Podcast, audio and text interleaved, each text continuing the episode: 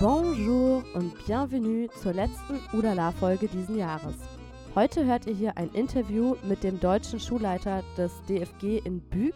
DFG steht für das Deutsch-Französische Gymnasium und Büg ist ein Vorort von Paris. Büg schreibt man B-U-C, falls ihr euch gerade fragt, was meint sie jetzt hier. Und der deutsche Schulleiter vom DFG ist Herr Wirth, mit dem ich im September gesprochen habe, kurz nach der Rentrée, also zu Schuljahresbeginn noch vor den Bundestagswahlen. Da wusste man noch nicht, dass Olaf Scholz der neue Bundeskanzler wird. Also wundert euch nicht, wenn wir unter anderem über den ehemaligen NRW-Ministerpräsidenten Armin Laschet als Kanzlerkandidaten sprechen. Aber er war ja nicht nur Kanzlerkandidat, sondern er ist ja auch Kulturbevollmächtigter, also der deutsche Ansprechpartner für Frankreich in den Bereichen Bildung und Kultur. Das Amt des Kulturbevollmächtigten wurde übrigens zur gleichen Zeit geschaffen wie das DFG. Und zwar war das 1963 im Rahmen des deutsch-französischen Freundschaftsvertrags. Es geht hier in dieser Folge auch ein bisschen um Geschichtliches, vor allem um die Geschichte der DFGs, also der deutsch-französischen Gymnasien. Ihr hört aber auch zum Beispiel Hörerfragen, ungefähr bei der Hälfte des Interviews. Und ich freue mich immer sehr, wenn ihr auch mitmacht, sozusagen bei den Folgen und mir Anmerkungen schickt, Kommentare, Rückmeldungen, Fragen schickt. Und wie immer könnt ihr das am besten über Instagram. Da heiße ich Feli-in-Paris, Feli in Paris. Und da gibt es auch einen Post zu dieser Folge, wie bei jeder Folge. Wie immer macht ihr mir eine Riesenfreude, wenn ihr mir eine Bewertung da lasst bei iTunes oder über die App, über die ihr hört. Oder wenn ihr sogar einen Kommentar schreiben könnt. Das wäre ein schönes Weihnachtsgeschenk. Übermorgen ist ja Weihnachten. Und noch zwei Hinweise, bevor es losgeht. Falls ihr in der Nähe von Paris wohnt und euch zum Beispiel fragt, ob die das deutsch-französische Gymnasium für euer Kind in Frage kommt oder eine andere deutsch-französische Schule oder ein anderer deutsch-französischer Kindergarten bzw. École maternelle. Ungefähr bei Minute 40 sprechen Herr Wirth und ich auch über die unterschiedlichen deutsch-französischen Schulen in Paris und Umgebung. Ich habe euch aber auch nochmal die aktuelle Liste eingestellt in den Show Notes, die die Deutsche Botschaft in Paris regelmäßig aktualisiert. Ihr findet das aber auch so, wenn ihr in eurer Suchmaschine einfach deutsch-französische Schulen in Frankreich eingebt oder École maternelle oder École franco-allemande en France, dann kommt ihr auch auf diese Liste. Und noch ein zweiter Hinweis, der eher technischer Natur ist. Aufgrund der Pandemie saßen Herr Wirth und ich uns nicht live gegenüber beim Interview, sondern haben telefoniert. Die Audioqualität ist nicht immer so super, das bitte ich zu entschuldigen. Außerdem halt es auch so ein bisschen durch die Container. Warum Herr Wirth in einem Container saß oder auf Französisch préfabriqué, das erfahrt ihr auch gleich im Interview.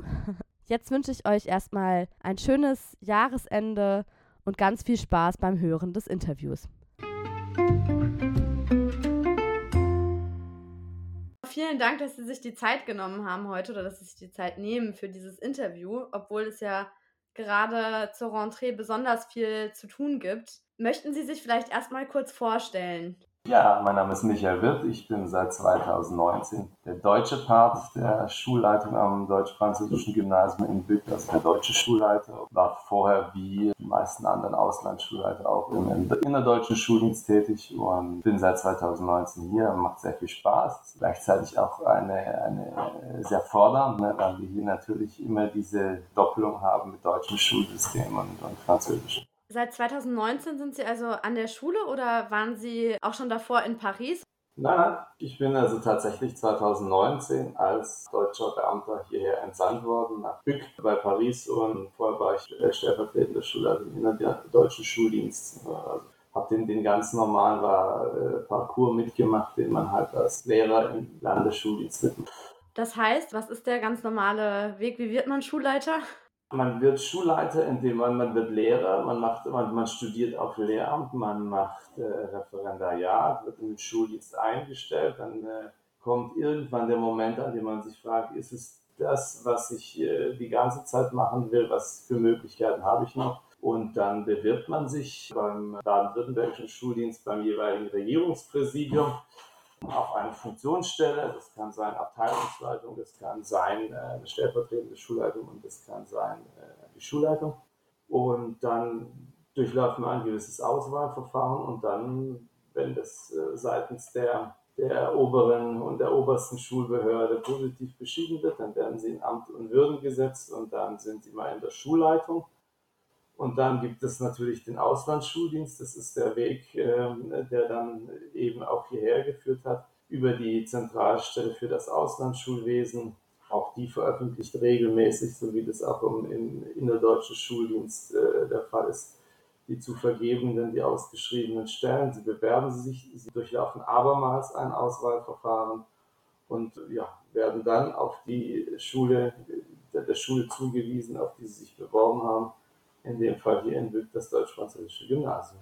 Das heißt, es war ähm, Ihre Traumstelle sozusagen, also man bewirbt sich schon auf eine Stelle, die man unbedingt haben möchte oder kann man auch einfach zugeteilt werden? Nee, also das ist bei den, bei den normalen ADLKs, BPLKs ist es so, da kann man, glaube ich, wenn ich das richtig weiß, nur eine Region ausschließen.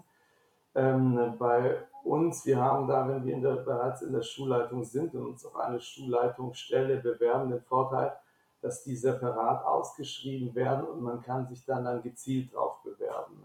Also das kann man und Bück, also Frankreich, ich bin von Haus aus Französisch Lehrer und ähm, äh, war, es war, war sehr viel auch mit, mit, dem, mit dem Ausland, mit, mit äh, Frankreich. Ich habe da noch Italienisch und Sport als Zweit- und Drittfach. Äh, hab das, mir hat das immer sehr gereizt, äh, habe Erasmus-Projekte gemacht.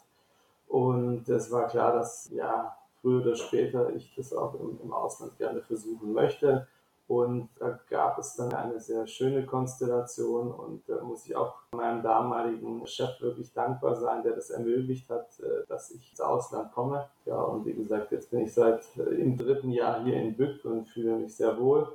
Habe jetzt seit September, seit der Rentrée, eine neue Schulleitung an meiner Seite und darf aber gleich sagen, das funktioniert auch ganz hervorragend. Das, da bin ich sehr froh. Das ist ein sehr gutes Team geworden, denn das muss es auch sein, weil, wie gesagt, der Alltag, ein, ein deutsch-französisches Gymnasium zu organisieren mit den Abstimmungen, die ähm, zu treffen sind, das äh, fängt ja an bei den äh, Kolleginnen und Kollegen, die dann ja sozusagen dem einen System angehören oder auch dem anderen System ähm, dem Deutschen oder dem Französischen. Da gibt es verschiedene Dinge äh, zu berücksichtigen. Wir haben genauso die Schülerschaft, ist ja genau ähnlich. Wir haben eine Grundschule, so fängt das an. Die ist in den Klassen 2, 3, 4 momentan eine rein deutsche Grundschule und wir haben sehr zu unserer großen Freude Anfang September die erste deutsch-französische, die ersten, so muss man es äh, genau formulieren, die ersten deutsch-französischen Grundschulklassen eingeschult. Das ist eine neue Form der Grundschule nach dem Prinzip der reziproken Immersion, die aus unserer Sicht dem, dem Anliegen des deutsch-französischen äh, Schulwesens äh, am nächsten kommt, nämlich das Deutsche.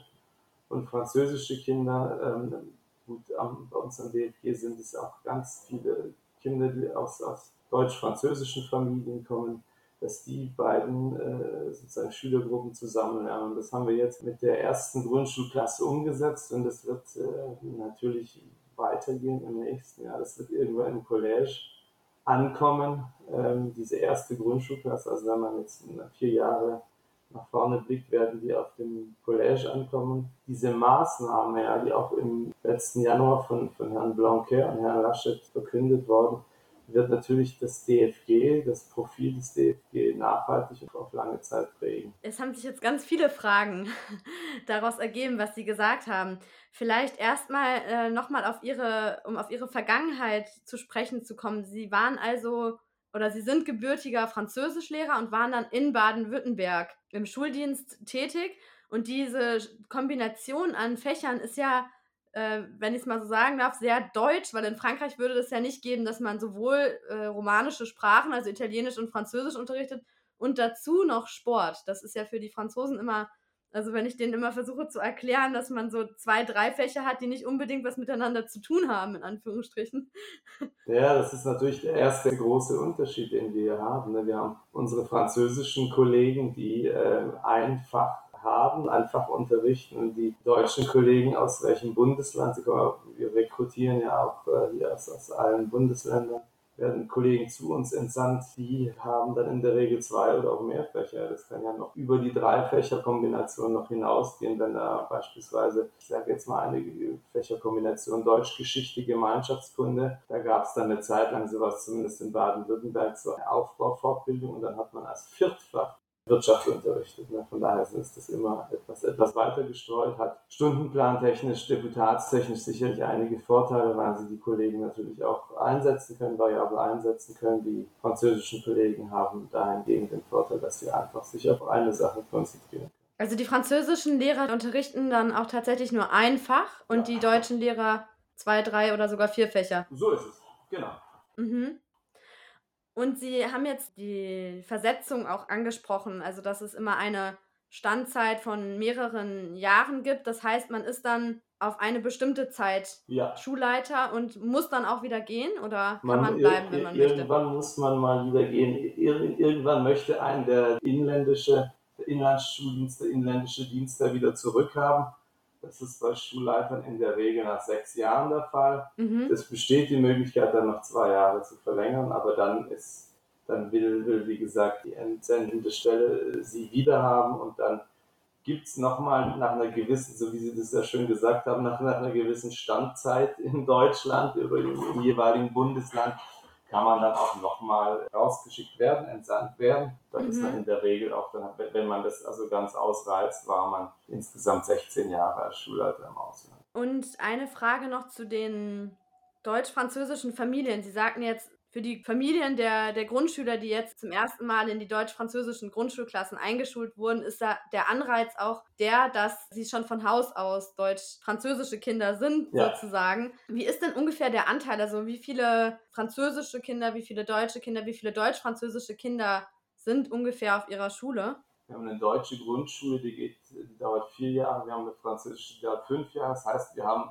die CM2 bei uns die heißt in, in, in, der deutschen Abteilung dann VKL. Die ist sozusagen die an der Schnittstelle. VKL, ganz kurz. Vorklasse äh, heißt steht für? Vorklasse. Ah, Vorklasse. Und das ist eben der Kunstgriff, den man macht, um äh, dieses eine äh, Jahr länger Grundschule auszugleichen. Die geht bei uns intern als Klasse des Collège, wobei das französische Collège, wie gesagt, erst ab der Sixième dann anfängt, aber unterliegt in, in anderen Teilen, also jetzt beispielsweise ganz aktuell, was, was äh, das Protokoll sanitär angeht, äh, unterliegt VKL und die CMD natürlich auch den Restriktionen für das äh, Primär, also für die Ecole.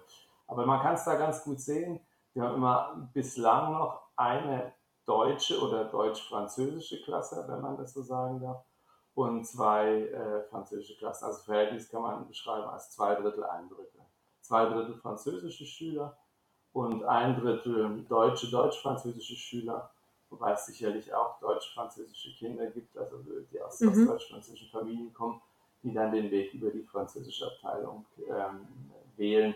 Da hat man sicherlich so eine Schnittmenge dabei. Das heißt, die deutsch-französischen Kinder zählen dann zu den französischen Schülern sozusagen? Ja, die zählen zunächst mal auf den, in den Klassen des Collège in, die Klasse, wo sie eben sind. Da sind sie in der Klasse der deutschen Abteilung. Wir, wir kennzeichnen das dann immer, das zeigt sich dann immer, was ist Muttersprache, was wird als Muttersprache angesehen, was wird als Partnersprache angesehen. Und wenn sie halt in der, in der D-Klasse sind, dann haben, sind sie äh, AF, dann haben sie Deutsch als Muttersprache und Französisch als Partnersprache wenn sie in den A, B-Klassen sind, ist es eben umgekehrt. AF und AB, können Sie uns noch mal kurz äh, erklären, was das ist? Also Deutsch, Allemand, Français, Français, Allemand. Ah. Ja, das ist dann die Sprache, die, die, wenn Sie so wollen, die Sprachenfolge. Für die AF ist eben das Deutsche die Muttersprache und das Französische die Fremdsprache und für die FAler ist es eben umgekehrt, das Französische die Muttersprache und das, das Deutsche die, die Partnersprache. Wir reden auch nicht von Fremdsprache, wir reden von Partnersprache, weil die beide gleich wichtig sind und auch ähm, beide verpflichtend äh, für alle, alle äh, Zweige, die dann zum Abitur gehen, auch äh, geprüft werden müssen. Also das haben alle Schüler, die hier die, ihre Schullaufbahn, ihre Ausbildung durchlaufen, gemein, dass sie eben, wenn sie dann Abitur machen, eine verpflichtende Prüfung in der Muttersprache in der jeweiligen haben und eine verpflichtende Prüfung in der Partnersprache haben. Partnersprachenprüfung, das zeigt vielleicht auch nochmal den ganz besonderen Stellenwert, ist dann noch äh, mit einer mündlichen, verpflichtenden mündlichen Prüfung versehen. Und das ist, kann man ja aus dem, aus dem Anliegen, aus dem Wesen des, des deutsch-französischen Gymnasien herleiten, dass ja gerade die Partnersprache, das ist ja in dem Sinn entstanden, die, die Sprache des jeweiligen Partners, die Kultur die Sprache zu erlernen, sich mit der Kultur äh, vertraut zu machen, sich vielleicht auch die Kultur zu eigen zu machen. Und ja, von daher ist, hat die Sprache, Partnersprache ein ganz besonderes Gewicht. Wenn man den Bogen schlägt, jetzt durchs Collège, im Collège, äh, im, im Lycée, später ab der, ab der Seconde, haben wir dann, unterscheiden sich, sind alle Schüler zusammen in den äh, ja, alten, muss man sagen, äh, Filière, die das äh, französische Schulsystem lange Zeit bestimmt haben, nämlich L, S und äh, ÖS. Aber äh, der Unterschied, den Unterschied sieht man dann, der wird dann nur noch erkennbar, ob es eben AF-Schüler sind oder FA. Das, äh, die, die haben zusammen den Unterricht, ähm, gehen zusammen in den Unterricht und unterscheiden sich eben nur durch die Unterscheidung, was ist Muttersprache, was ist Partnersprache. So, uff, ein, ein Schnelldurchlauf. Was ist, wenn man zwei Muttersprachen hat? Dann muss man sich entscheiden. Also das haben wir auch, gerade in den deutsch-französischen Familien, viele Kinder, die beides wirklich brillant sprechen. Da muss man irgendwann sagen, ja, wie, wie will ich, also gerade ähm, hinzus äh, auf die höheren Klassen, wie will ich, wie will ich mein Abitur gestalten? Will ich Deutsch Muttersprache haben oder Französisch Muttersprache und äh, das, die andere Sprache nehmen als Partnersprache? Das hängt natürlich auch etwas damit zusammen, wo ich denn meinen weiteren Weg sehe. Ne? Sie haben die Schüler, äh, die durch das ähm, deutsch-französische Gymnasium gehen, mit dem deutsch-französischen Abitur ähm, abgehen, haben die, voll, die volle Zugangsberechtigung zu beiden Hochschulsystemen, können sich also überlegen, ähm, studiere ich diesseits oder jenseits des Rheins und je nachdem, äh, wie sozusagen die, die ähm, Orientierung da schon, schon in, in, Zeiten des Gymnasiums ist, wird man dann eher sagen, für die, die es machbar ist, äh, die wirklich beide Sprachen sehr gut können, gehe ich in die deutsche, gehe ich in die französische Abteilung, also möchte ich Deutsch als Muttersprache. Und dieses deutsch-französische Abitur, ist das vergleichbar mit dem Abi-Bac? Na, das ist, äh, wenn man es jetzt, das, nee, es ist, ja, es ist nicht vergleichbar, es ist natürlich beide, beide äh, Abschlüsse des Abi-Bac und das deutsch-französische Abitur sind natürlich äh, gemeinsam ins Leben gerufene und gewollte Abschlüsse die äh, stellvertretend sicherlich beide für die deutsch-französische Kooperation und Freundschaft stehen. Das Abi-Bac ist, wenn Sie so wollen, und alle, die, den Podcast nachher hören, mögen mir das nachsehen, vielleicht so ein deutsch-französisches Abitur light, ja, das sich nur auf, wenn ich es richtig weiß, muss ich auch ganz ehrlich sagen, äh, möchte mich gar nicht so weit aus dem Fenster lehnen, dass sich nur auf bestimmte Fächer, wo man dann in bestimmten Fächern eben äh, die Prüfung in der, in der anderen Sprache macht. Ne? Ich glaube Geografie oder so, aber wie gesagt, Abibac habe ich, hab ich nicht, nicht ganz so viel Ahnung. Ich habe ja in Bochum an einer Europaschule Abibac ja. gemacht und da hatte man dann auch seit der, also ab der fünften Klasse schon andere, nee, ab der sechsten Klasse andere Fächer auf Französisch, aber ja, wie Sie schon ja. sagten, das ist quasi die Light-Version. Also es ist jetzt nicht vergleichbar, dass man halb, halb die Hälfte aller Fächer auf Französisch hat. Es wurde schon verstärkt Französisch unterrichtet. Ich glaube, das waren sechs Wochenstunden, was ja schon für eine erste Fremdsprache im, ähm, in der Sekundarstufe 1 viel ist oder Vergleich, ver verhältnismäßig viel war. Ähm, also ich glaube, ja, es waren, glaube ich, sechs Wochenstunden ab der fünften Klasse und dann ab der siebten Klasse hatten wir Geschichte und Erdkunde auf Französisch. Und man musste dann auch, um das französische Baccalaureat zu erhalten, entweder das eine oder das andere, also Geschichte oder Erdkunde auf Französisch, eine Abiturprüfung in Geschichte oder Erdkunde ablegen. Und zusätzlich hatte man eine verpflichtende französisch mündliche Prüfung mit einem französischen, also von einer äh, Akademie de, das war bei uns, glaube ich, die Akademie de Reims, also da kam jemand eben von einer französischen Akademie zu uns, um dann eben die deutschen Schüler mündlich zu prüfen. Und je nach Schwerpunkt, es war, also in Nordrhein-Westfalen ist dieses Leistungskurs- und Grundkursprinzip, hatte man da nicht unbedingt die Wahl. Also bei mir war es dann so, ich musste dann Mathe mündlich mit ins Abi nehmen. Einfach weil das mein einziges naturwissenschaftliches Fach war und da man im Abitur ein, in einem naturwissenschaftlichen Fach geprüft werden muss, zumindest in NRW ist das so, hatte ich da keine Wahl. Also ich, ich musste dann ja Mathe mündlich nehmen. musste ich auch vor über 30 Jahren, das war dann, also es war auch in, in Baden-Württemberg damals ein, ein System mit äh, Grundkursen, Leistungskursen, ein System, zu dem jetzt letzten Endes ab, glaube ich, 2018 dann wieder, zu dem man dann wieder zurückgekehrt ist. Ähm, genau, also so, was Sie beschrieben haben fürs Abibak, das ist im Prinzip die Situation so ein bisschen im Collège. Da werden natürlich ähm, neben einem sehr, sehr hohen Niveau in der jeweiligen Partnersprache auch die Klassen in solchen Fächern, wie es beim Abibak der Fall ist, gemischt. In äh, Geografie, in Biologie, dass die Schüler integriert werden, ne? dass die Schüler, also die, die Schüler der B, die, die Schüler der B-Klassen, der in Anführungsstrichen deutschen Klasse auch die, die ähm, A- und die B-Klassen kennenlernen. Aktuell haben wir gerade die CCM auf der sogenannten Integrationsfahrt in Courcelles, wo man dann mit dem ganzen Jahrgang fährt und äh, da auch versucht, durch eine entsprechende Zimmereinteilung und ähm, entsprechende Gruppenzusammensetzung dafür zu sorgen, dass, dass man eben das macht, dass, dass es dazu kommt, äh, was, was eben intendiert ist, nämlich dass deutsche und französische Kinder äh, ihren Alltag zusammen bestreiten, zusammen lernen, sich kennenlernen, Freundschaften schließen. Und äh, da wird sich,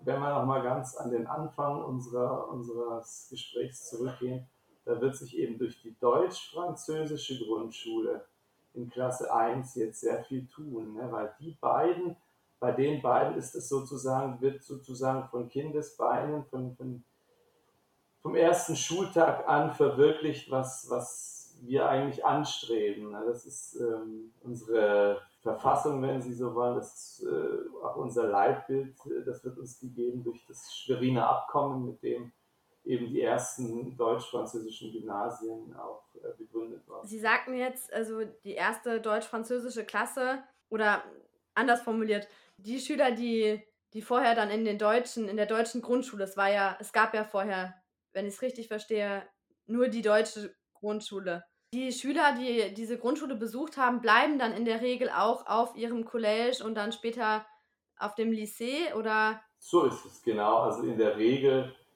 wird die vierte Grundschulklasse quasi in Gänze dann zur neuen Vorklasse.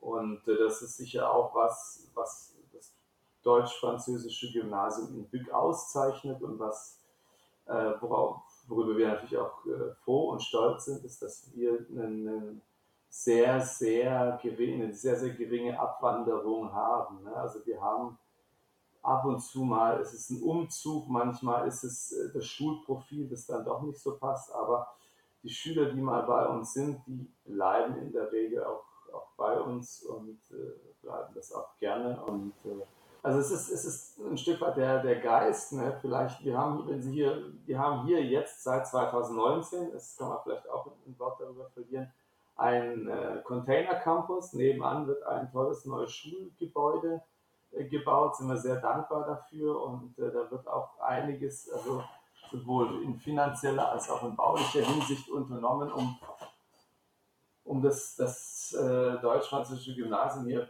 wirklich auch äh, ja, nach außen hin zu einem, einem Vorzeigeprojekt zu machen. Aber also wir haben jetzt, man muss sich das so vorstellen, seit 2019 sind hier sozusagen ein, in einer in Atriumform die Container angeordnet, aber trotzdem hat man den Eindruck, dass alle, die da sind, also ob es Kollegen sind, ob Schüler sind, froh sind, dass sie da sind und sich sozusagen als Gemeinschaft sehen. Das bezieht ausdrücklich auch die Eltern mit ein. Das ist ein, ein sehr, sehr gutes Miteinander. Ja. Das hört man immer wieder. Und ähm, ja, es ist natürlich äh, schön, wenn man, wenn man das dann als, als Schulleiter erleben darf. Es geht sicher auch anders und ähm, man muss auch an der Stelle ein, ein, ein Riesenkompliment äh, machen den, den Familien, den Kindern.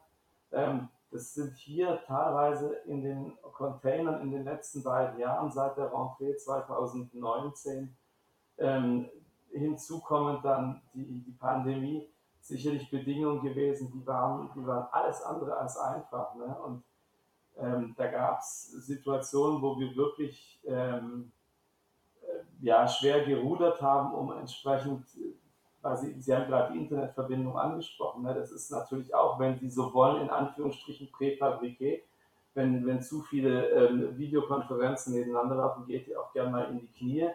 Und das sind alles so Widrigkeiten, die, denen wir sozusagen begegnen mussten. Das hat die Schulgemeinschaft toll gemeistert. Ne? Und wir haben auch, auch darauf, darüber bin ich sehr froh, das war mein, mein damaliger Kollege, der jetzt äh, nicht mehr das RUI ähm, hat, als, als französischer Schulleiter und als Chef d'Etablissement während der Pandemie ähm, wirklich versucht, das Gymnasium offen zu halten. Und wir waren sehr, sehr lange, wir haben sehr, sehr lange in Präsenz unterrichtet, äh, gerade auch im letzten Schuljahr. Und ähm, also das ist.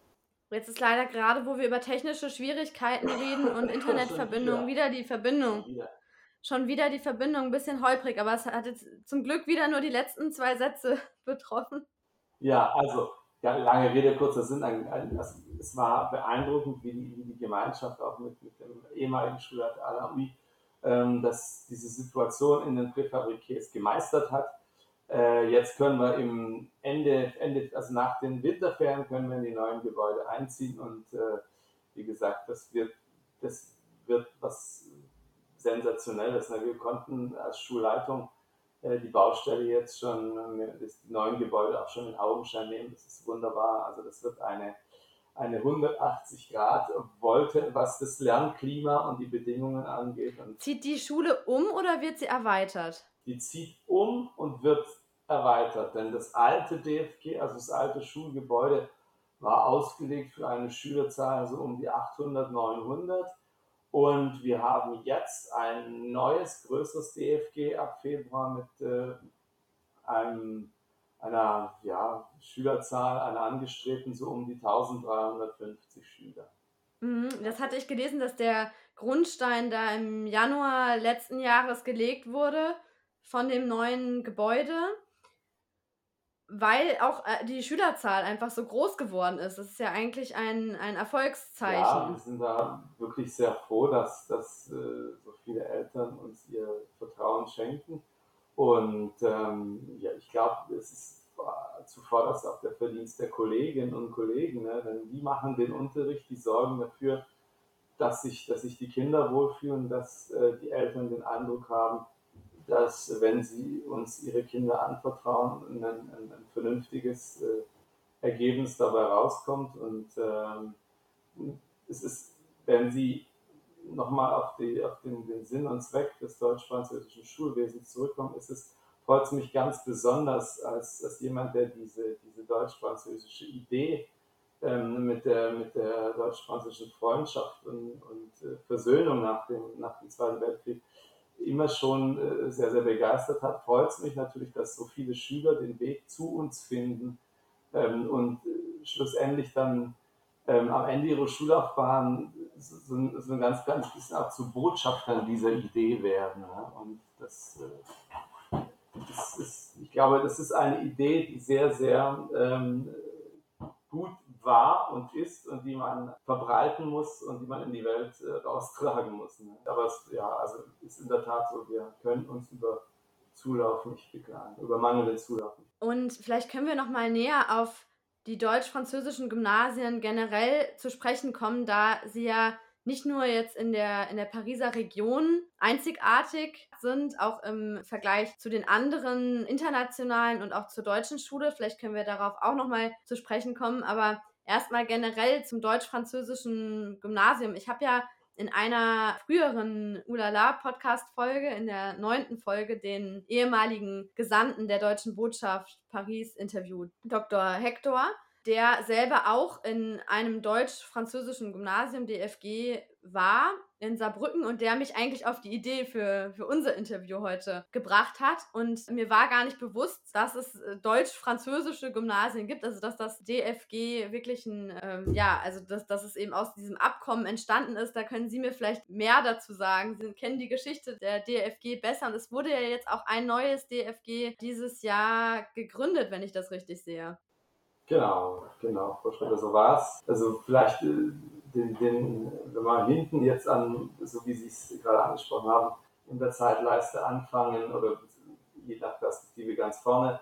Äh, Im Januar 2020 wurden, wurden zwei Dinge verkündet. Das eine, beziehungsweise drei, das ist Deutsch in einer parallelen Konferenz, von Herrn Laschet und äh, Herrn Blanquer. Das eine war die Öffnung der deutsch-französischen Grundschule. Das zweite betrifft auch war die Einrichtung eines deutsch-französischen Kindergartens einfach, um, um sozusagen das, das ein Gesamtpaket zu bieten und einfach als logische Konsequenz, ja, dass wenn die Kinder dann in die, in die deutsch-französische Grundschule gehen, eben auch die Möglichkeit haben, sich darauf äh, in, diesem Umfeld, äh, in diesem deutsch-französischen Umfeld auch schon äh, ihre, ihre Kindergartenzeit zu verbringen. Und das Dritte war, dass die Gründung eines neuen deutsch-französischen Gymnasiums in Straßburg, das hatten Sie äh, angesprochen, verkündet worden ist, um einfach ein Gleichgewicht herzustellen, denn wir haben momentan drei deutsch-französische Gymnasien im deutschen Boden.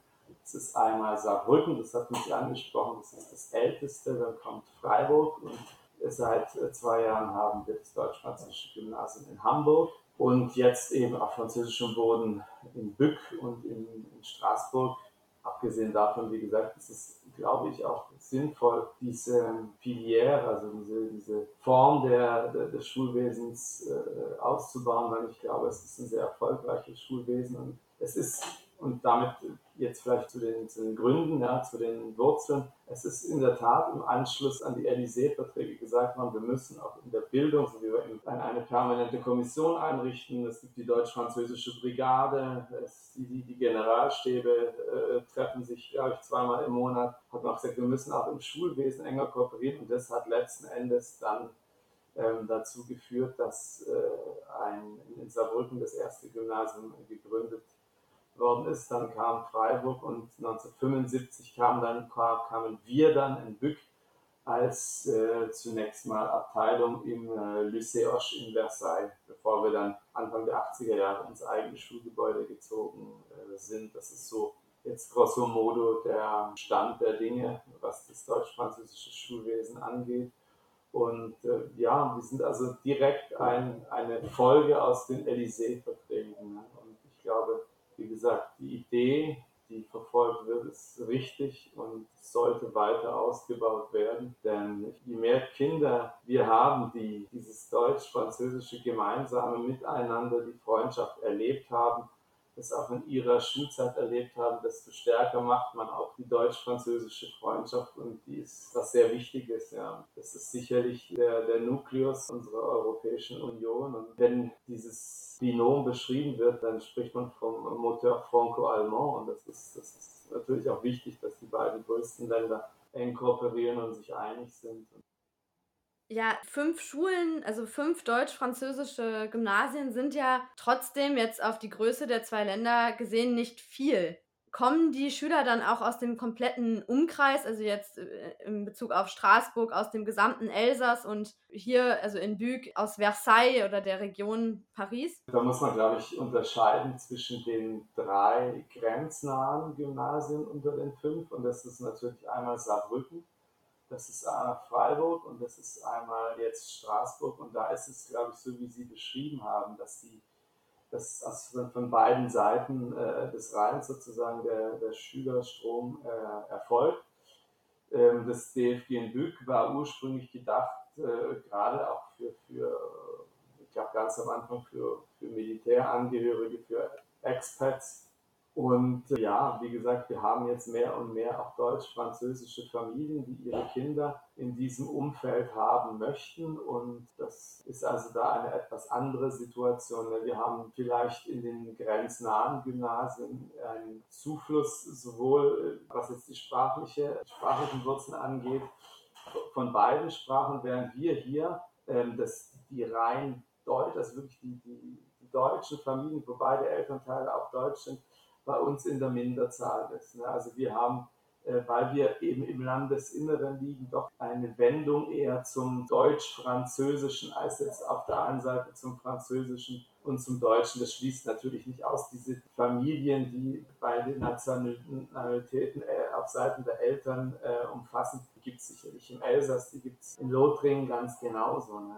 Aber das ist vielleicht der, den Unterschied, den man machen muss. In Hamburg wird gerade aufgebaut, da muss man mal sehen, aber das ist natürlich auch eher dann eine Enklave ne, als eine Ingrenzregion. Ne? Und ich denke, das Bück hier in Bück, wie gesagt, jetzt auch durch die Gründung des Kindergartens, es wird zu einem Pol des deutsch-französischen Schulwesens, ist bereits ein Pol, aber wird, wird weiter ausgebaut. Und ich glaube, es ist auch wichtig, dass man solche Standorte dann stärkt und sagt, da ist, wir haben ja viele andere deutsche Züge, wir haben Saint-Germain-en-Laye, wir haben Fontainebleau, wir haben das glaube ich vorhin in Ihrer letzten Frage angesprochen, wir haben die deutsche Schule in Paris, ja, die dann die, die eigentliche deutsche Auslandsschule ist. Das deutsch-französische Gymnasium wird natürlich auch vom deutschen Auslandsschulwesen gefördert und unterstützt mit eben der entsprechenden personellen Ausstattung.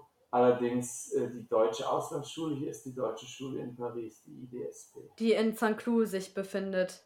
Genau. Und wo dann wahrscheinlich aber auch mehr Kinder von, ja, Sie, Sie haben gerade die Militärfamilien angesprochen äh, und, und wahrscheinlich auch Diplomatenkinder, oder? Ja, ja, wir hatten, wir hatten gestern Abend gerade Gelegenheit, darüber zu reden. Und es ist in der Tat so, dass natürlich dadurch, dass bei uns beide Sprachen auf einem hohen, auf einem sehr hohen Niveau unterrichtet werden, manchmal die Hürde zum Einstieg etwas hoch ist. Ne? Wenn dann sozusagen, sagen wir bei einem Militärangehörigen, die der Hintergrund in der einen oder anderen Sprache komplett fehlt, dann geht auch das, aber häufig ist es dann eben so, dass auch gesagt wird, nee, dann machen wir eben die deutsche Schule in Paris, ne? da ist dann der französische Anteil etwas geringer und die Kenntnisse, die man haben muss, sind eben nicht, nicht ganz so hoch anzusetzen, wie es hier der Fall ist. Das heißt, bei den Auswahlverfahren, die die, die die Schüler durchlaufen, wird dann auch die, also macht man, ist man quasi nicht auf Konkurrenz dann mit der deutschen Schule in Paris, die sich in St. Cloud befindet, die IDSP, sondern man äh, empfiehlt sich ja. dann auch gegenseitig und schaut, ja. wo das Kind besser reinpassen würde. Doch, das möchte ich bejahen. Also es ist, das ist immer, wenn, wenn man dann in einer Familie, wir haben hier einen Aufnahmetest, das ist, das ist klar, zumindest in den höheren Klassen, in der Grundschulklasse, 1 ist es nicht mehr der Fall, weil einfach uns sich auch nicht die, die Logik erschließt, äh, sechsjährige Erstklässler, zukünftige Erstklässler zu testen. Ne? Da gibt es dann andere, andere Mechanismen, wie man, wie man die Klassen füllt. Aber in den höheren Klassen äh, wird, dann Aufnahmetest verlangt. Und wenn, wenn man dann sagen muss, sorry, das ist in der, im einen oder anderen Fall nicht, noch nicht ausreichend, dann sagt man auch, gucken Sie in, gucken in Sèvres, gibt es die Section Internationale, es gibt die, IDSP, es gibt äh, Saint-Germain-en-Laye, die ja alle auch äh, deutsche Abteilungen haben. Und dann kann man da sich auch vorstellig werden. Und um es äh, nochmal zusammenzufassen, ich sehe uns da nicht in einer Konkurrenzsituation. Ja, das sehen vielleicht, das sieht meine, meine Kollegin in St. Cloud vielleicht anders. Ja, aber da gibt es dann andere, mhm. sagen wir mal, Kriterien oder, oder Faktoren, die, die, eben dazu führen, dass eine Konkurrenzsituation vielleicht doch besteht. Ja, das muss man ganz klar sagen, weil die Kinder können eben nur auf die eine oder auf die andere Schule gehen. Und klar, die Schülerzahl, ob es steigende Schülerzahlen, sinkende mhm. Schülerzahlen gibt, die Gesamtschülerzahl, ist natürlich auch ein, ein Stück weit ein Indikator, ne, dass der, der nicht überhaupt nicht durch die Bank dann von dem Schulprofil mit den, mit den Kollegen zu vertreten, sondern das sind einfach teilweise ganz, äh, das sind teilweise administrative Gründe, monetäre Gründe. Ne? So, wir sind eine staatliche Schule und äh, der Besuch des deutsch-französischen Gymnasiums kostet eben kein Schulgeld, ne? während es bei einer, einer Privatschule, einer, einer deutschen Auslandsschule schon so ist, ne? dass das... Die IDSP ist privat? Das ist eine, eine deutsche Auslandsschule mit einem Schulverein, genau, das ist, das ist so. Ne? Und äh, aus meiner Sicht, wie gesagt, äh, das ist eine, eine wunderbare Schule. Ich kenne, wie gesagt, äh, tausche mich, tausche mich auch regelmäßig mit der, mit der Schulleiterin dort aus. Und äh, es ist ein toller Campus und ich denke auch von, von, den, von dem Profil, von, den, von dem Leitbild, das die verfolgen, eine, eine sehr, sehr gute Schule. Von daher sehe ich das, sagen wir mal, als jemand, der natürlich auch das deutsche Schulwesen hier in Frankreich vertritt, manchmal einem kleinen Wermutstropfen, dass wir als äh, Schulwesen, das äh, eben aus Deutschland hier nach Frankreich bringt, nicht noch mehr Zulauf generieren können. Ne? Denn ich glaube, das ist äh, schon auch ein deutsches Aushängeschild, die, Bildung, ne? auch wenn man natürlich da gerne kritisiert, dass es ein bildungspolitischer Fleckenteppich ist und dass äh, die Digitalisierung nur mäßig, mäßig schnell voranschreitet, glaube ich schon, dass wir ein, ein, ein gutes Schulwesen haben. Dann schade, dass es nicht noch ein bisschen mehr nachgefragt. Vielleicht ist es auch für viele eine Frage der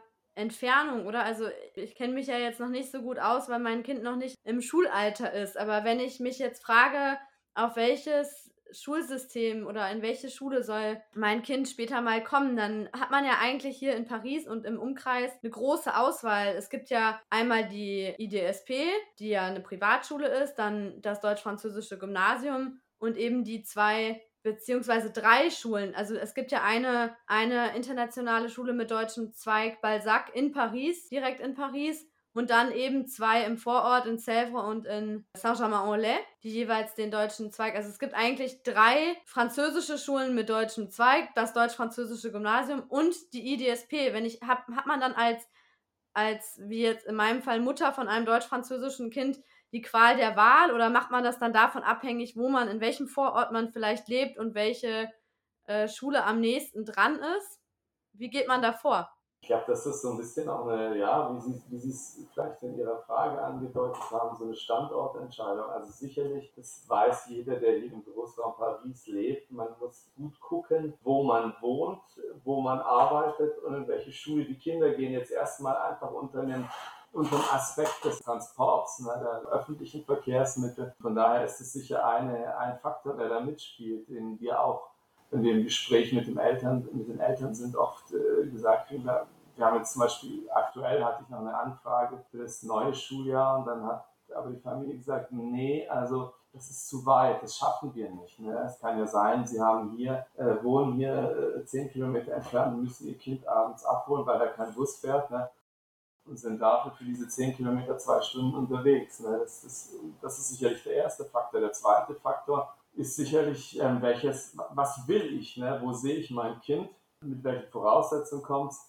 aber natürlich zuvorderst auch mit welchen Interessen kommt es, ne? was möchte mein Kind eigentlich, das halte ich für, für ganz wichtig, wenn es sagt, ach, wenn ich jetzt aufs deutsch-französische Gymnasium muss, sage ich schon sehr, sehr viel Französisch oder das ist irgendwo, würde mir, glaube ich, weniger liegen als, äh, da würde ich mich mehr für interessieren für die deutsche Schule, dann denke ich, sollte man das wirklich stark berücksichtigen, diesen Faktor, ne? was das, was, wo die Interessen liegen, das sind vielleicht auch ganz, ganz äh, strukturelle Dinge, die dann eine Rolle spielen. Als Eltern, wo ich dann sage, man, man kann sich ja, es gibt ja dann die diversen Tage der offenen Türen, die würde ich auf jeden Fall besuchen und es wird dann auch so sein, dass, dass ein Kind sagt, da, da habe ich ein, ein sehr, da habe ich mich auf ein Wohlgefühl, da vielleicht auch, aber eben ein bisschen weniger.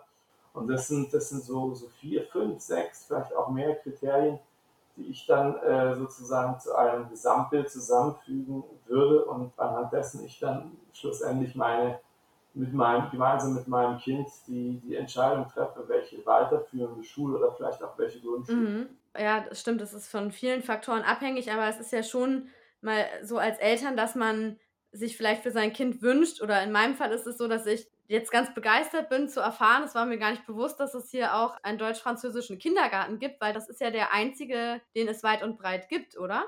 Ja, ich glaube, es gibt schon. Also ich habe jetzt äh, auch in, in den äh, so Social Media ab und zu mal nicht gelesen, sondern erwischen Sie aber auf den falschen Fuß, dass es auch in, in einigen Stadtteilen in Paris doch auch äh, deutsch-französische Krippen, Kindergärten gibt. Ne? Also diese eine wurde jetzt halt hier nochmal gegründet, einfach um, was eine konsequente Entscheidung ist, ein konsequent ein Schritt ist, der, der sozusagen das, was hier ist, abrundet und äh, man kann also jetzt sozusagen mit drei ins, äh, oder vielleicht, ich weiß gar nicht, wann die, wenn die in den Kindergarten äh, gehen, in Frankreich vielleicht auch schon früher, mit dem deutsch-französischen Bildungswesen äh, Bekanntschaft machen und kann dann bis zum Abitur äh, dabei bleiben. Und das darf man an der Stelle auch nicht vergessen, es gibt die deutsch-französische Hochschule. Ja, es ist ja nicht so, dass mit dem deutsch-französischen Abitur auch Schluss ist, sondern die FH gibt es, ähm, es gibt zahlreiche Studiengänge, bilinguale Studiengänge mittlerweile.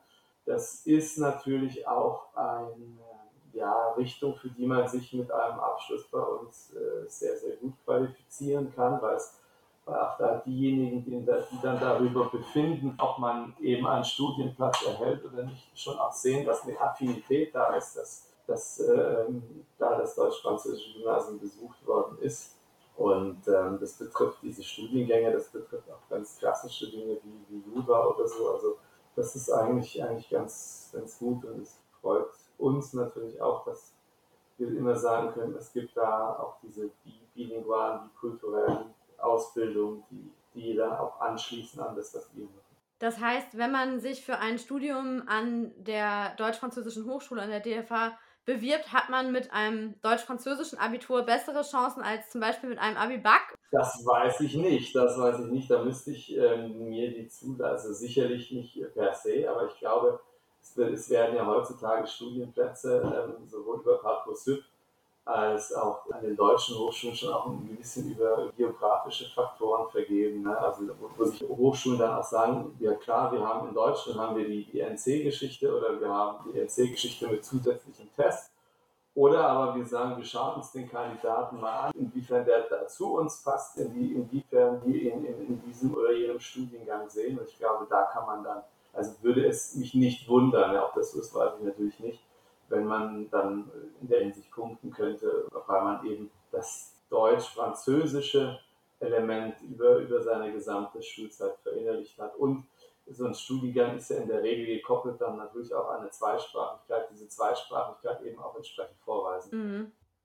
Es liegt natürlich nahe, dass man auch per se ein größeres Interesse an DFH-Studiengängen zeigt, wenn man schon auf einem deutsch-französischen Gymnasium war. Wahrscheinlich gehe ich davon aus. Ja, ja, ich denke schon, ja, dass das die besondere Aufmerksamkeit unserer Abiturklassen und auch der, der Klasse davor hat, ja. Sie haben jetzt vorhin angesprochen, dass jemand Sie kontaktiert hatte und die Eltern würden abends zu lange brauchen, die, die Schüler abzuholen. Das, äh, beim Stichwort abends bin ich aufgeschreckt und dachte mir, das hört sich doch sehr französisch an, weil in Deutschland dauert die Schule ja grundsätzlich nicht bis abends, außer bei den Ganztagsschulen, was es ja auch immer mehr gibt. Aber ist es eher französisch, das Schulsystem grundsätzlich? Das ist voll und ganz äh, französisch, was die Zeiten angeht. Also wir wir sind eine Schule, eine französische Schule, die also auch dem Ministère de l'Éducation nationale untersteht. Und wie bei uns endet der Schultag auch für die unteren Klassen in der Regel um 16.30 Uhr.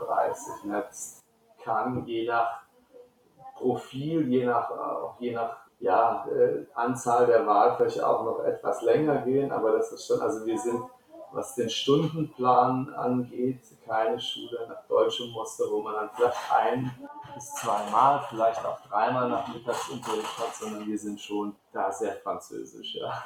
Okay.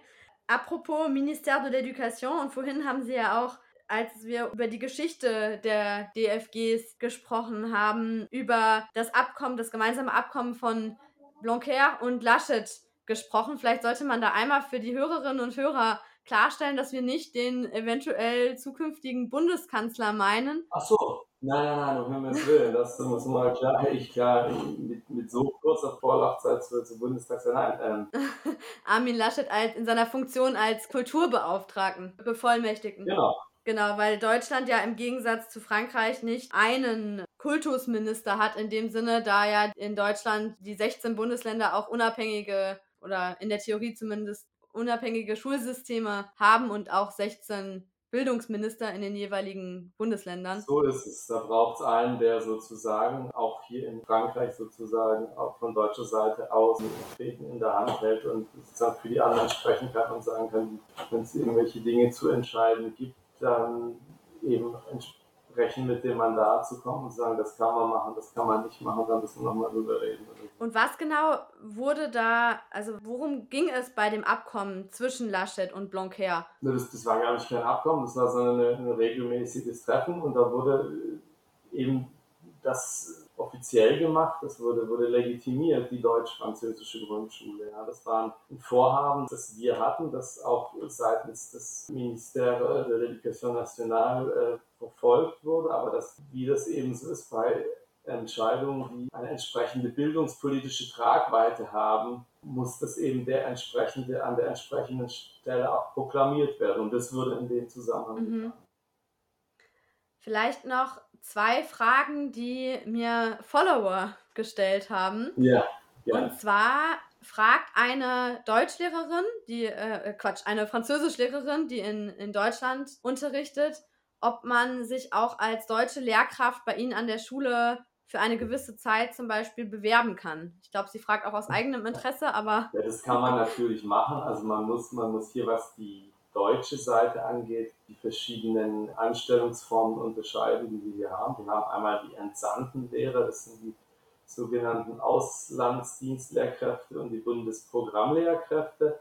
Dafür die geht der Weg über die ZFA, über die Zentralstelle für das Auslandsschulwesen. Ähm, wenn das eine Kollegin ist, die in Deutschland äh, unterrichtet, in Deutschland ihren Wohnsitz hat, dann kann es über die Schiene gehen. Und grundsätzlich haben wir auch Ortslehrkräfte, das sind also Kolleginnen, die hier vor Ort rekrutiert werden. Und auch das gibt es ja, dass wir gerade auch kurzfristig, ne, der, der, der Entsendeprozess aus Deutschland nimmt ja, nimmt ja einige Zeit in Anspruch und wenn wir schnell jemanden brauchen, natürlich gibt es dann auch die Möglichkeit sagen, ich bin hier, ich wäre jetzt bereit, äh, für ein Jahr, für zwei Jahre hier zu arbeiten. Das ist also möglich. Und noch eine Frage, die mir gestellt wurde, ein bisschen plakativ formuliert, aber die einfache Frage, welches Schulsystem finden Sie besser? Das deutsche oder das französische? Ich finde, jedes Schulsystem ist die salomonische Antwort. Ne?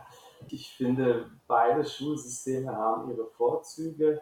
Ich schätze mittlerweile nach zwei Jahren sozusagen als auch im, im französischen Schulsystem sehr, Sie hatten es vorher auch angesprochen, dass es eine, eine zentrale Organisation gibt. Es macht Entscheidungen und vor allem die Umsetzung von bestimmten Entscheidungen viel einfacher. Es nimmt vielleicht ein bisschen an, an der Reichhaltigkeit, äh, die wir im, im föderalistischen System haben, im föderalen System haben was die Methoden angeht, nähert, wenn ich das so Revue passieren lasse, also von meinem ersten Kontakt im, französischen Schulwesen äh, bisher, bisher nähert sich es, glaube ich, an. Also das ist schwer zu sagen. Ich würde sagen, also man kann jetzt auf keinen Fall ein System vorne sehen und das andere nachgeordnet. Ne? Das sind so, so, verschiedene Aspekte, die jedem Teilsystem eigen äh, sind. Und ich, also zum Beispiel, was jetzt in im deutschen Schulwesen, gerade in Baden-Württemberg, die, die, Hinwendung zum Evidenzbasierten, also zum, zum Nachgucken, zum Messen,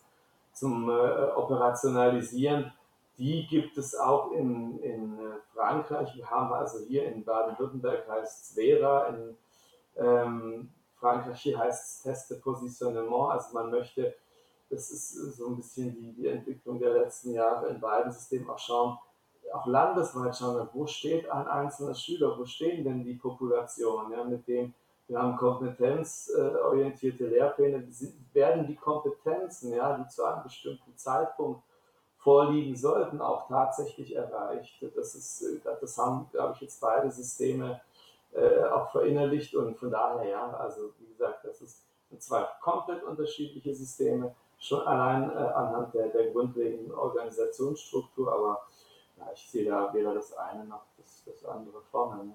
Das, also so wie Macron immer sagt, en même temps. Ja, ja, also wie, das, was, was wirklich schön ist, ist, dass eine Entscheidung hier in Frankreich relativ, Herr Blanquer verkündet die ne, und dann gilt die, dann gilt die in Nizza, die gilt aber auch in Lille, ja, das ist in Bordeaux genauso. Das ist das hat Vorzüge, wenn man sozusagen nicht den Umweg jetzt über eine KMK nehmen muss, wenn, wenn jedes Land äh, selber äh, sein Süppchen kocht. Ne? Das ist ja, Sie kennen die Diskussion im deutschen Schulwesen, ne? wie ist das, wenn ein Kind von einem Bundesland ins andere wechselt. Mhm. Ähm, und äh, ja. Oder auch Lehrer können auch nicht so einfach wechseln. Genau, die haben das, wenn das ist, ja, wenn sie im Landesschuldienst sind, dann gibt es natürlich das Ländertauschverfahren je nachdem, äh, wo sie hintauschen möchten, in welches Bundesland. Es ist äh, mehr oder weniger schwer, mhm. das auch zu machen. Aber Von Bayern haben, ist es, glaube ich, besonders schwer, habe ich gesehen.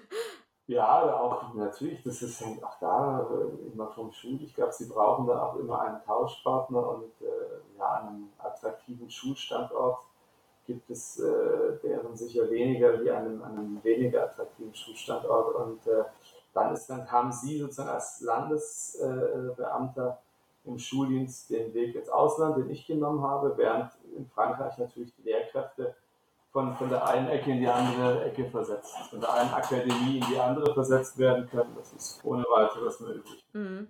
Das, was Sie jetzt angesprochen haben, dass Frankreich ja vor allem im oder unter anderem im Bereich des, des Schulwesens sehr zentralistisch ist, das wird ja fast ad absurdum geführt. Also ich habe letztens mal gesehen, dass da ging es irgendwie um eine Richtlinie in Bezug auf Schulbusse. Und diese, also die, die Regelung, da, was Schulbusse angeht, gilt für Gesamtfrankreich und auch die Überseegebiete. Aber zum Beispiel auf La Réunion wird man teilweise zu, mit einem Schulboot, kommt man da zur Schule und es gibt gar keine Schulbusse und es gibt aber trotzdem ganz genaue Regeln, die für Gesamtfrankreich gelten. Das ist so das Klischee der Deutschen, was, was die Deutschen immer über Frankreich denken. Da gilt eine Regel und die wird dann einfach angewandt, egal ob sie, ob es gerade passt oder nicht. Das ist natürlich mal bei den, bei den äh, Vorzügen, die ich gerühmt habe, der, der zentralistischen Verwaltung werden sie natürlich der, der einzelnen Schule, ja, der vielleicht auch in der Region, so wie Sie es gerade gesagt haben, einer, einer regionalen Problematik so weniger gerecht. Ne? Allerdings, mhm. äh, wie gesagt, ich glaube auch, dass sie in einem, in einem Bundesland da haben sie natürlich auch ganz viele verschiedene Schulstandorte. Ja, sie haben ländliche, äh, einen ländlichen Raum, ja, wo sie, wo die Bedingungen und die, die Notwendigkeiten andere sind wie in einer, in einer, in einer Großstadt in Stuttgart, ne, in, in der Kernstadtschule. Und äh, von daher wird es da, wird, wird, uns da auch der Föderalismus, glaube ich, nicht so viel helfen. Aber klar, das haben Sie richtig, richtig gesagt. Es, dadurch, dass, wie gesagt, eine Regel auf alle Schulen angewendet wird, ist ähm, die, die Individualität, auch die ähm, vielleicht äh, ortsbezogene Lösung äh, tritt da in den Hintergrund, ne, weil, sie, weil sie nicht existiert. Wobei auch da muss man sagen, mhm. wird, wenn, wenn dann, das wird ja dann rückgemeldet, da gibt es ja dann eine Rückkoppelung, wenn man sagt, also äh, auch hier in Frankreich, dazu, äh, für uns passt es überhaupt nicht. Ja, da jetzt im einfachsten Fall, wenn man sagt, auf La Réunion gibt es eben keine Schulbusse, sondern Schulboote, ja, dass man mhm. sagt, ist es okay, wenn wir es im Rahmen dieser Regel so machen, das gibt es schon. Ja, da wird dann schon äh, aus den einzelnen ja. Landesteilen rückgemeldet. Das stellt für uns vielleicht ein Problem dar und dann gibt es halt auch eine Derogation, mhm. wie auch immer. So genau weiß ich nicht. Ja, ich werde das auch oft gefragt, welches Hochschulsystem ich denn, denn besser finde und dann antworte ich auch immer mit dem en même temps. Das einerseits hat natürlich, man kennt dann eben auch, wenn man beide Hochschulsysteme kennt, weiß man auch die, die Vor- und Nachteile der jeweiligen Systeme und manches wird einem dann auch besonders deutlich, was einem vielleicht vorher gar nicht bewusst war. Aber wenn man dann den Abstand hat, oder, also bei mir war es dann eben so, als ich dann in Frankreich studiert habe, habe ich gesehen, was ich in Deutschland eigentlich doch auch ganz gut finde und umgekehrt. Und man hat dann eben ja einen weiteren Blick einfach durch diese, dadurch, dass man ähm, nicht sich fokussiert auf ein System, sondern dass man eben beide Systeme kennt. Und genau darum geht es ja eigentlich auch, sowohl bei der bei der deutsch-französischen Schule als dann auch im, im Hochschulwesen, dass man den Blick weitet für diese beiden Systeme. Das ist ein sehr schöner Vergleich. Ich glaube auch nicht, dass man sagen muss, man muss nicht immer sagen, das eine ist besser oder das andere ist eben schlechter, ne, sondern das ist äh, gerade im Bereich Pädagogik, der ja auch, sagen wir mal, sehr schwer, wenn man es denn wollte, ja, ich persönlich würde das nicht wollen, aber wenn man es denn wollte, sehr schwer zu, zu, zu messen ist, ja, was, was dann eigentlich, glaube ich nicht, dass es notwendig zu sein ist. Beste, so wie Sie haben es wunderbar gesagt, ähm, das ist eine Bereicherung, wenn man beide Systeme kennen darf ne, und sich mhm. in beiden äh, Systemen aufhalten kann und äh, damit äh, ist eigentlich alles dazu gesagt. Ne, da geht es nicht darum, ob das eine besser oder schlechter. Ja, in Frankreich ist es ja sogar im Studium so, dass man da bei einer Dissertation oder bei einem bei einem Aufsatz oder auch bei den Hausarbeiten oder dann, dann Bachelorarbeit und Masterarbeit eine ganz klar vorgegebene Struktur ha hat. Und das, das gibt es ja in, in Deutschland so nicht. Da ist man ja viel freier, sage ich mal. Also das ist, also das ist so das, das Bild, was aber auch viele Deutsche von Frankreich haben, dass man da auch, was die Persönlichkeitsentwicklung der Kinder angeht, sich nicht so frei entfalten kann. Wie würden Sie das sehen? Das ist ein bisschen provokant die Frage wieder, aber kann man in Frankreich trotzdem auch seine Persönlichkeit entfalten in der Schule? Doch, das würde ich also ganz äh, streng bejahen. Ne? Das ist, es ist teilweise eine andere Herangehensweise. Es ist teilweise, das haben Sie schon richtig gesagt, im, im Lernprozess eher gelenkter. Ne? Und es ist sicherlich auch noch so, dass jetzt schülerzentrierte Unterrichtsformen ähm, noch nicht in dem Maße ihren Weg in die Klassenzimmer gefunden haben, wie es vielleicht, ich kenne ja auch aus, aus Deutschland, ne? ich komme aus Baden-Württemberg, war in meiner Karriere an zwei, drei Schulen vorher und habe da natürlich auch, äh, weiß, kenne kenn einige Kollegen, weiß, was die machen. weiß, was, was für pädagogische, schulentwicklungsmäßige Projekte verfolgt werden. Man kann absolut in Frankreich seine, seine Persönlichkeit entwickeln. Ne? Das ist äh, natürlich es ist eine andere Organisation ja, der, der ganzen Sache. Das sehen Sie an den, an den Tagen der Kinder. Ne? Die haben natürlich lang, sehr lange Unterricht, haben dann den Mittwoch. Das ist auch ja, das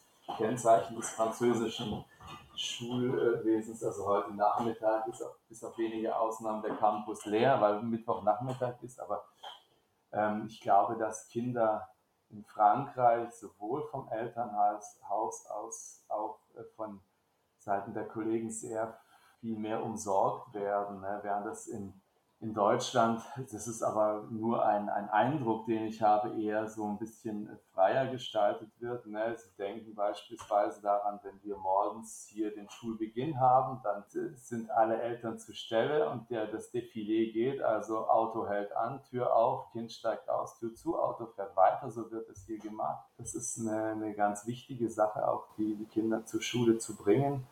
Und, äh, Aber dürfen die deutschen Eltern in, die, in das Schulgebäude rein oder gelten dann auch die französischen Regeln? Nö, also am Tor stehen dann unsere, unsere AUDs, unsere Vie scolaire und kontrolliert dann den Einlass. Natürlich dürfen deutsche, französische Eltern auch ins Schulgebäude rein. Ne? Aber so ist es halt. Das sind, das sind auch Dinge, die anders sind. Ne? Wir haben hier, wir haben hier ein, ein umzäuntes Schulgelände. Ja? Wir haben äh, Tore, zwei Ein- und Auslasstore, wo die Schüler das Schul aufs Schulgelände kommen, wo sie es wieder verlassen können. Das hat, liegt zum einen an Frankreich, was in Frankreich eben so ist. Es gibt aber auch einen Accueil. Ja.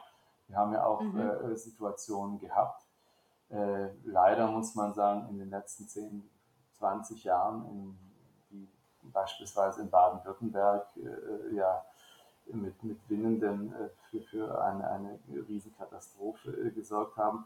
Das äh, finde ich schon gut, ne, dass hier eben in, in Deutschland können Sie zunächst mal an eine Schule rangehen, in eine Schule reingehen. Gut, da wird da wurde natürlich auch viel getan. Da wird, werden Sie jetzt in der Regel angesprochen werden, wenn Sie ein Schulgebäude betreten von irgendjemandem, von der Lehrkraft oder von, von wem auch immer. Einfach aus Sicherheitsgründen. Aus Sicherheitsgründen. Aber hier haben Sie, das ist schon, also ich denke, es liegt auch die Eltern ein Stück weit in Sicherheit. Ähm, da ist der Accueil, ja, und äh, unsere, unsere Kollegin da, die schaut natürlich, die fragt nach, was möchten Sie, komm, welches, welches Anliegen haben Sie?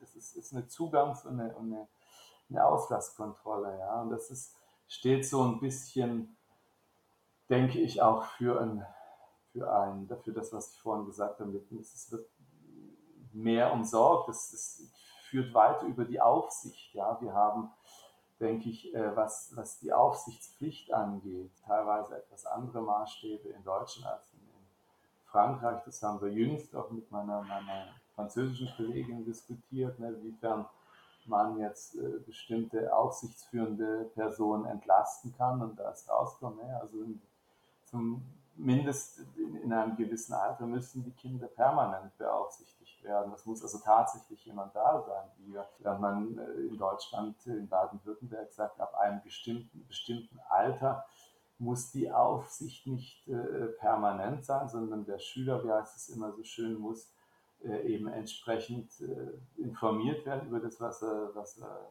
tun darf und was er nicht tun darf. Und dann muss er mit jederzeit mit einer Aufsicht rechnen können. Das sind so, solche, solche Kleinigkeiten, wo man vielleicht auch die zwei zwei Systeme dann nochmal nebeneinander stellen kann. Und ähm, also, aber wie gesagt, wir haben beispielsweise hier am DFG eine enorm hohe Zahl an Schülern, die trotz ihres Schulalltags, ihres Ganztagessschulalltags ein Instrument spielen. Wir haben von den Kollegen hier organisiert eine Big Band, wir haben zwei Chöre, wir haben ungeheuer viele außerunterrichtliche Veranstaltungen am DFG. Also ich kann jetzt in dem Fall fürs DFG sprechen. Wir haben äh, Weihnachtskonzerte, wir hatten neulich ein, für die Rentrée ein Accueil musical. Ähm, wir haben im, zu, äh, zum Ende des letzten Schuljahres, als es dann wieder möglich war, äh, diverse Theateraufführungen gehabt. Das äh, stemmen die, die Kinder auch und machen es aber gerne. Ne? Also da besteht äh, ein, ein reger Zulauf. Von daher die, wenn, wenn es auf die ja, etwas provokante Frage, ich glaube nicht. Das sind einfach andere Herangehensweise. Das eine ist vielleicht etwas gelenkter ne?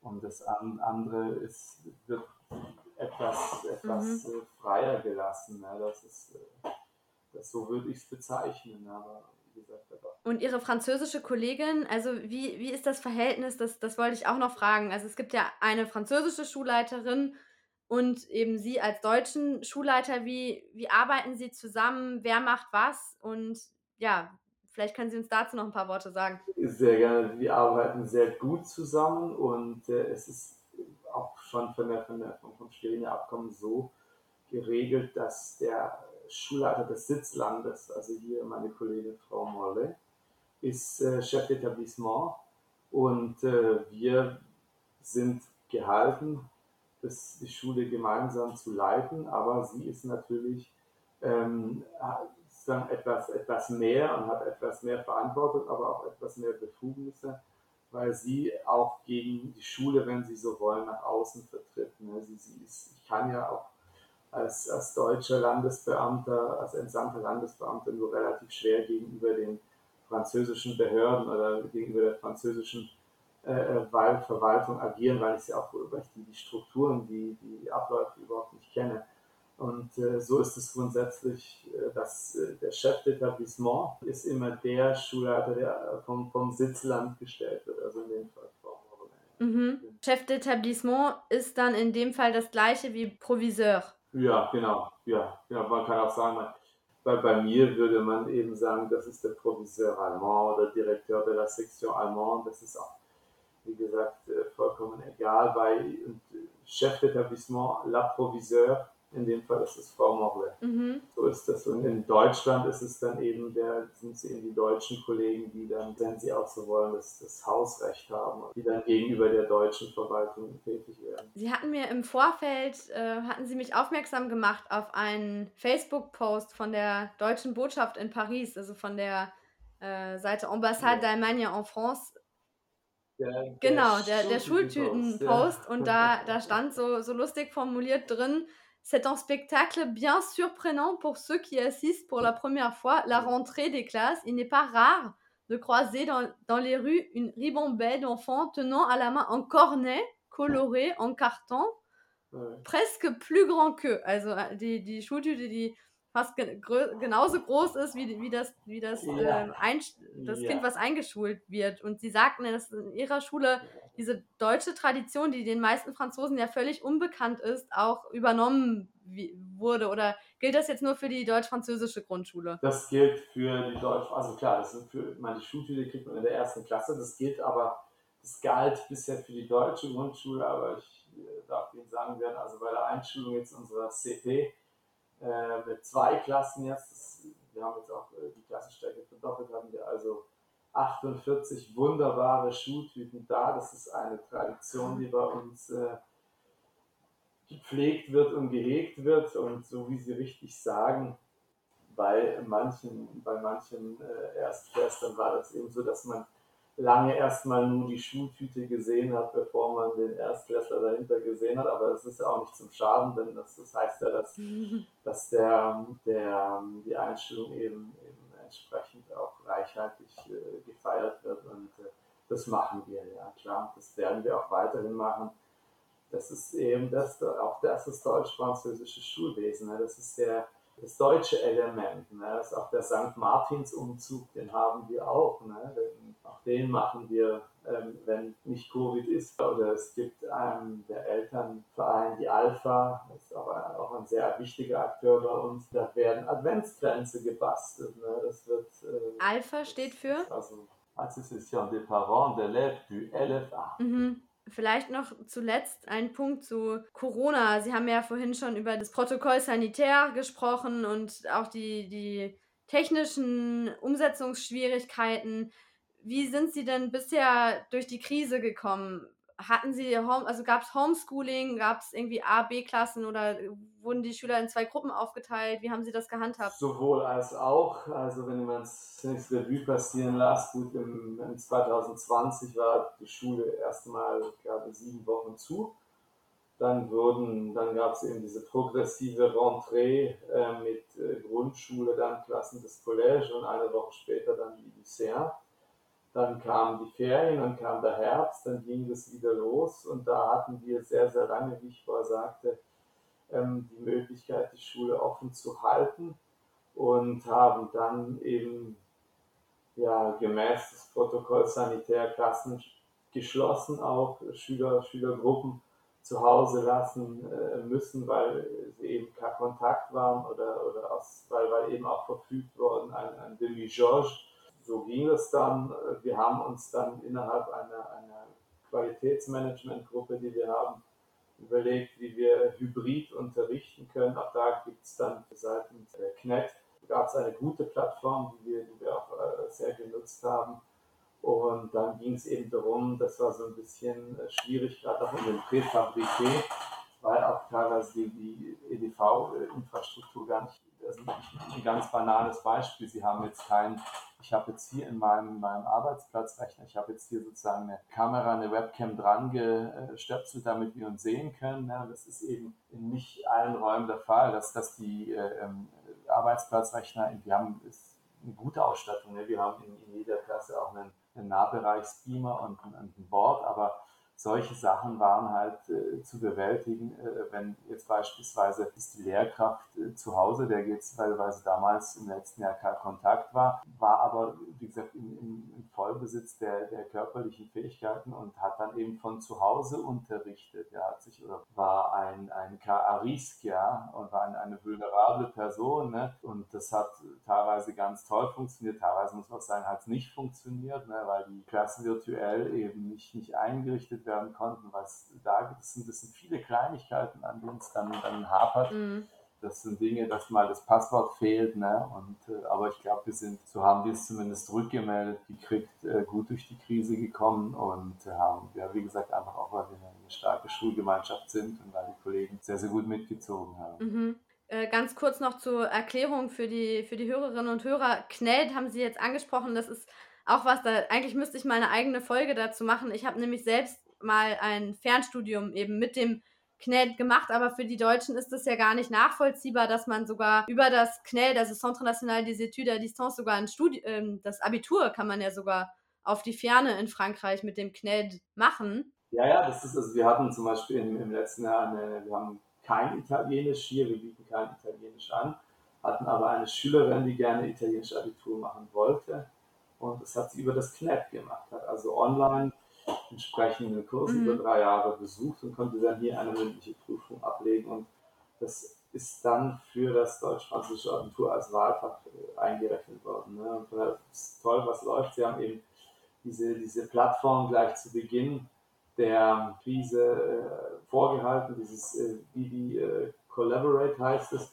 Und ich muss auch sagen, die haben, die haben sehr schnell reagiert. Also der, die Situation im, im Frühjahr 2020 war die, dass es auf einmal hieß, die Schulen sind zu, jetzt äh, Videokonferenz, Hybridunterricht und dann wollte jeder Hybridunterricht machen und in den ersten Tagen oder am ersten Tag, wo es der Fall war, hat man also, glaube ich, eine Dreiviertelstunde gebraucht, bis sich dann die, die Anmeldemaske überhaupt geöffnet hat. Ne? Und äh, da haben sie sehr, sehr schnell reagiert, fand ich und es war dann innerhalb von zwei, drei Tagen geklärt, sodass man zumindest seitens der Server der KNET, ja, die das sozusagen bereitstellen, keine Probleme mehr hatte. Also gut, war ein wichtiger Support in dem Fall, es war ein wichtiger ähm, Rückhalt, dass wir darauf zurückgreifen konnten. Mhm. Und auch generell, wenn man sich jetzt Frankreich im EU-Vergleich anschaut, ist es ja, also ist ja Frankreich das Land gewesen, das einzige Land oder das Land, wo die Schulen am längsten geöffnet bleiben konnten. Ich glaube auch einfach, dass generell äh, die Bildung ja in Frankreich sehr hochgehalten wird und da sofort sehr viel, vielleicht auch mehr als in Deutschland investiert wurde. Also Deutschland ist ja schlechter durch die Krise gekommen, was die Schulen, vor allem die Schulschließung angeht. Da sind ja die Schulen lange geschlossen. Lange, lange Schulschließung, ja. Ja, also wie gesagt, ich glaube, man hat in Frankreich äh, ja etwas, sogar ein, zwei Tage vor Deutschland, eine Woche vor Deutschland in der ersten Welle zugemacht, ja, und äh, hat dann sich das Ganze sehr genau angeguckt und hat gesagt, äh, der Herr Blanquet hat dann gesagt, also das Augenmerk soll darauf gerichtet sein, dass die Schulen offen bleiben können. Ja, man hat dann für die Rentrée 2020-21 das Protokoll sanitär entsprechend abgewandelt, hat dann sozusagen eine Situation geschaffen, wo es auch möglich war, das dann zu tun, äh, lange offen zu lassen. Und das haben sie vielleicht in der Tat, also ich habe dann äh, ja in der eigenen Familie gesehen, wie, wie das ist, wenn die Kinder wirklich wiederum nochmals über Wochen zu Hause sind. Und ich war froh, dass auch wenn es viel, viel Aufwand war, auch wenn sicher der ein oder andere Kollege, vielleicht auch das eine oder andere Elternteil äh, Bedenken hatte, dass wir, dass es so für uns gelaufen ist. Wir haben dann immer mal geschaut, wie unser Infektionsgeschehen, also unsere, unsere Kontakt, unsere bestätigten Fälle hier am, am BFG waren. Und da ist auch, ob, obwohl wir lange, lange offen waren und ganz ohne Klassenschließungen auskamen, war unser Infektionsgeschehen deutlich unter der nationalen Kurve. Ne? Also es ist immer schwierig, da jetzt eine Kausalität herzustellen, aber ich sage mal, es war zumindest so, dass die Tatsache, dass es so war, nicht zu einem Cluster oder mhm. zu einer Explosion jetzt der Infektionszahlen geführt haben. Die waren deutlich, deutlich drunter. Ich kann nur sagen, wir machen natürlich drei Kreuze. Wie gesagt, wir haben jetzt diese Woche eine, eine Klassenstufe auf einer Integrationsfahrt und ich freue mich sehr dass, und äh, bedanke mich auch nochmal bei allen Kolleginnen und Kollegen, die das äh, umgesetzt haben. Ich freue mich sehr, dass diese Klassenstufe fahren konnte. Ne? Und ich nehme das jetzt einfach ganz vorsichtig und optimistisch zum Anlass zu sagen, jetzt äh, wir haben noch andere Fahrten und jetzt können wir vielleicht auch in ein Schuljahr gehen, nach zwei Schuljahren, die nicht so ganz reibungslos und normal verliefen, wo das dann wieder weitestgehend normal wird. Ne? Mhm, wo wieder noch ein bisschen norm mehr Normalität nicht, nicht einkehrt. Bei jeder Veranstaltung, die man plant, sich überlegen muss, wie viel investiere ich, ne, um nachher nicht mit leeren Händen dazustehen, wenn aufgrund von Corona es eben nicht möglich ist, diese Veranstaltung durchzuführen. Ja, vielen Dank. Ich, ich könnte, wie gesagt, noch viele weitere Fragen ja, stellen, aber das war jetzt schon mal sehr, sehr nett und, und sehr interessant. Gerne. Vielen Dank, dass Sie sich so viel Zeit genommen haben. Und ja, dann hoffe ich auch, dass man bald wieder Klassenfahrten und Veranstaltungen ganz normal ja, durchführen, planen kann, ohne dass man sich über Hygienekonzepte und ja. Kosten und Rückerstattung und so weiter Gedanken machen muss. Ja, dass man hoffentlich bald so gut mit dem Virus lebt, dass man, ja, dass, dass es sich alles mehr, schon immer mehr normalisiert hat. Alles ja. Gute Ihnen. Danke Ihnen auch. Au revoir.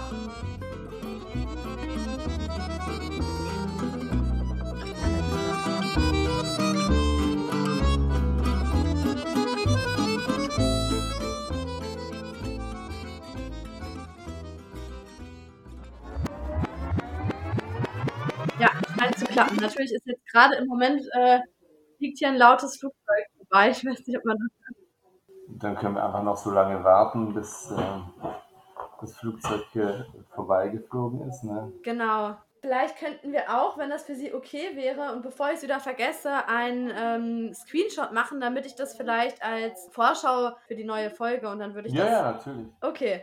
Absolut, das ist absolut okay. Muss einmal gucken, Windows äh, Majuscule S. Hat das jetzt geklappt? Ach so, Ah, nee, das ist, das sieht, da, da schauen wir beide leider nicht, nicht so freundlich. Vielleicht könnten wir nochmal beide in die Kamera lächeln. Ich versuch's, ja. Ah, Mist, nee. Ich probier's noch einmal. Ja. Vielleicht könnten wir nochmal in die Kamera lächeln, weil ich gerade wieder die Augen zu habe, blöderweise. Wir lächeln.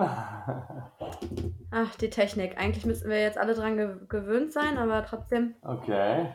Ja, ach, wissen Sie, das ist unser täglich Brot. Ne? Unsere Videokonferenzen, unsere Hybridklassen funktionieren auch nicht immer so, wie sie sollen. Ne? Das stößt dann auch irgendwann an die technischen Grenzen. Ich weiß nicht, also ich sehe Sie relativ unscharf. Ich weiß nicht, was für eine Internetverbindung Sie haben. Ja, das kommt noch dazu, dass ich heute, äh, dass das WLAN, irgendwie unser WLAN-Operateur ähm, mhm. irgendwie Wartungsarbeiten macht und die haben uns jetzt zwar also mehr Gigabyte geschickt, aber das ist, es ist nicht ideal.